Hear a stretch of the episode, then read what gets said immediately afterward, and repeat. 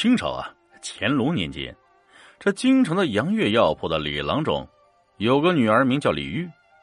这李玉啊，貌美如花，心地善良，这嫁给了英俊潇洒的学徒朱贤。这李良忠啊，这非常赏识他，并且呢，把这多年创下的家业交予他打理。有这么一日啊，仆人小七跑到李玉身边，说他看见相公和绸缎庄的小姐打情骂俏啊。李玉有些不高兴啊，这以为小七在说笑。小七不服气，这站在一边撅起了嘴。小七呢，不但是李玉的贴身仆人，也是和他一起长大的玩伴，看见什么事儿都要和李玉说。不多时呢，朱贤出诊回来了，看见李玉一副不高兴的样子，似乎知道了什么，忙解释：“啊，这绸缎庄的老板把我请去，原来啊是他家小姐眼里进了沙子。”哎呀，这点小毛病也来找我，把我当成只会三脚猫功夫的江湖郎中了。俗话说越描越黑呀，这李玉和小七对视了一眼，都知道朱贤在撒谎。这日，朱贤要去苏州收购药材并打理分店，李玉知道朱贤哪里都好，就是太好色了，于是呢让仆人小七一同前往。主仆二人千里迢迢来到苏州啊，他们一路奔波。肚子饿的是咕咕叫唤，朱贤呢招呼小七直奔最有名的飘香阁，准备好好大吃一顿。这时呢，朱贤看见前面有一群人，不知发生了什么事，这为了看个究竟，忙走上前，只见一个披麻戴孝的姑娘跪在地上，身边躺着一个人，头上盖着白布，旁边牌子上写着“卖身葬父”。这大街上熙熙攘攘，人们都是跃跃欲试啊！这不乏财气大、气粗者。这姑娘看着这些人，摇摇头啊，又看看那人，摇摇头，声称啊，父亲生前希望他找到一位能托付终身的男人，否则呀，老人家在九泉之下也不能瞑目。朱贤看着姑娘这窈窕的身材、俊美的容貌，这怎么也迈不动离去的脚步。小七看朱贤眼里闪着光彩，知道他的心思，忙提醒道：“这咱们有要事在身，不要耽搁了，快走吧。”朱贤不耐烦的说：“我说小七，别以为你是夫人的贴身仆人啊，就敢对我这样指手画脚。我告诉你，坏了我的好事，我让你吃不了兜着走。”朱贤痴痴的看着姑娘，姑娘也看到了他，忙站起身问。官人，我见你有种似曾相识的感觉，也许我们有缘，愿意带我回家吗？这朱贤见姑娘近乎哀求的样子，情不自禁点头同意了。他先是出了一笔钱，帮姑娘为老人打理了后事，又把姑娘呢接到了一家客栈安下身。这姑娘呢感激的对朱贤说：“我叫婉婷，谢谢你帮我。”朱贤见姑娘露出了淡淡的忧伤，这关切的问：“婉婷啊，为什么不高兴呢？”婉婷说：“我以为啊，你是我可以托付终身的人，没想到都是徒劳。”这朱贤疑惑呀：“难道我不能让你托付终身？”婉婷伤心的说：“说实话，你是不是有夫之妇？”朱贤不禁心里一颤：“这我虽已有妻室，那又有什么关系啊？”婉婷反问：“我不想做小妾，我要做大太太。难道为了我，你愿意抛妻弃子？”这朱贤愣住了。他从对李玉发过誓，今生呢只对他好，别无二心。况且手里的家业都是李家的呀，他显得很是为难，不停在房间里踱着步子。这朱贤吧，思忖良久啊，这我在苏州给你买座宅院，将你明媒正娶，在这里你就是大。好不好？这婉婷转忧为喜啊！好，太好了！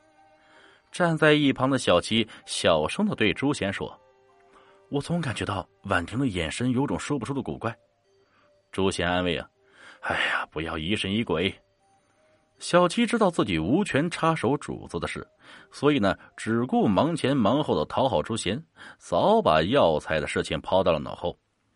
三日之后。朱贤站在准备好的婚房里，无比兴奋，可小七却无比担忧啊！小七害怕他把钱都花在这个女人身上，回家呢不好向夫人交代。朱贤告诉小七，如果夫人问起此事，就说他们在路上遇到抢劫的。第二天呢，朱贤和婉婷在新宅举办了婚礼。这场婚礼虽然没有亲朋，却非常郑重。他们向天地叩拜，并喝了交杯酒，这发誓相爱一生一世。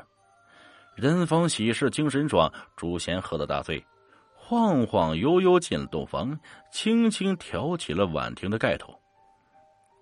婉婷呢，用手挡在他的嘴边，别急，我有问题要问你。你背着妻子寻花问柳，难道心中无愧吗？这朱贤呢，这低声说道：“这别在大喜的日子提到好吗？我的小美人这婉婷接着问：“难道你不爱你的妻子吗？她没你漂亮，我现在只爱你啊。”朱贤显然喝多了，没说上几句话，就烂醉如泥的倒在床上。不多时，只听得扑通一声，朱贤仿佛掉进了大水潭，酒一下就醒了，这才拼命的游到岸上。由于疲惫和惊吓，昏死过去了。天亮了，朱贤呢被一阵老鼠的叫声惊醒，发现自己正躺在岸边，岸上是一片片孤坟。他见小七躺在不远处，喊来小七，问他这是在哪里。小七显然被吓坏了。瞪大了眼睛看看周围，支支吾吾说不出话。朱贤摸摸身上，空空如也，银票和房契都不翼而飞，心道一定是婉婷在捣鬼。主仆二人找到了用来结婚的那座宅院，他敲开了门，从里面走出一位老人。朱贤疑惑的问老人：“这怎么在他家里？”老人拿出一张房契，声称他是这里的新主人。朱贤辨出房契是真的，再一看房契上卖方的落款，一下子瘫坐在地，有气无力的嘀咕：“完了，全完了。”朱贤苦笑着告诉小七：“房契上的落款是夫人李玉。”小七先是一惊，细细一想，认为这是不可能，因为从京城到这里少说也要半个月，他怎么可能赶到这里呢？天下这么大，一定是重名了。那朱贤一听有道理，于是问老人：“卖房子那人的长相？”听了老人的描述，朱贤知道这是婉婷所为。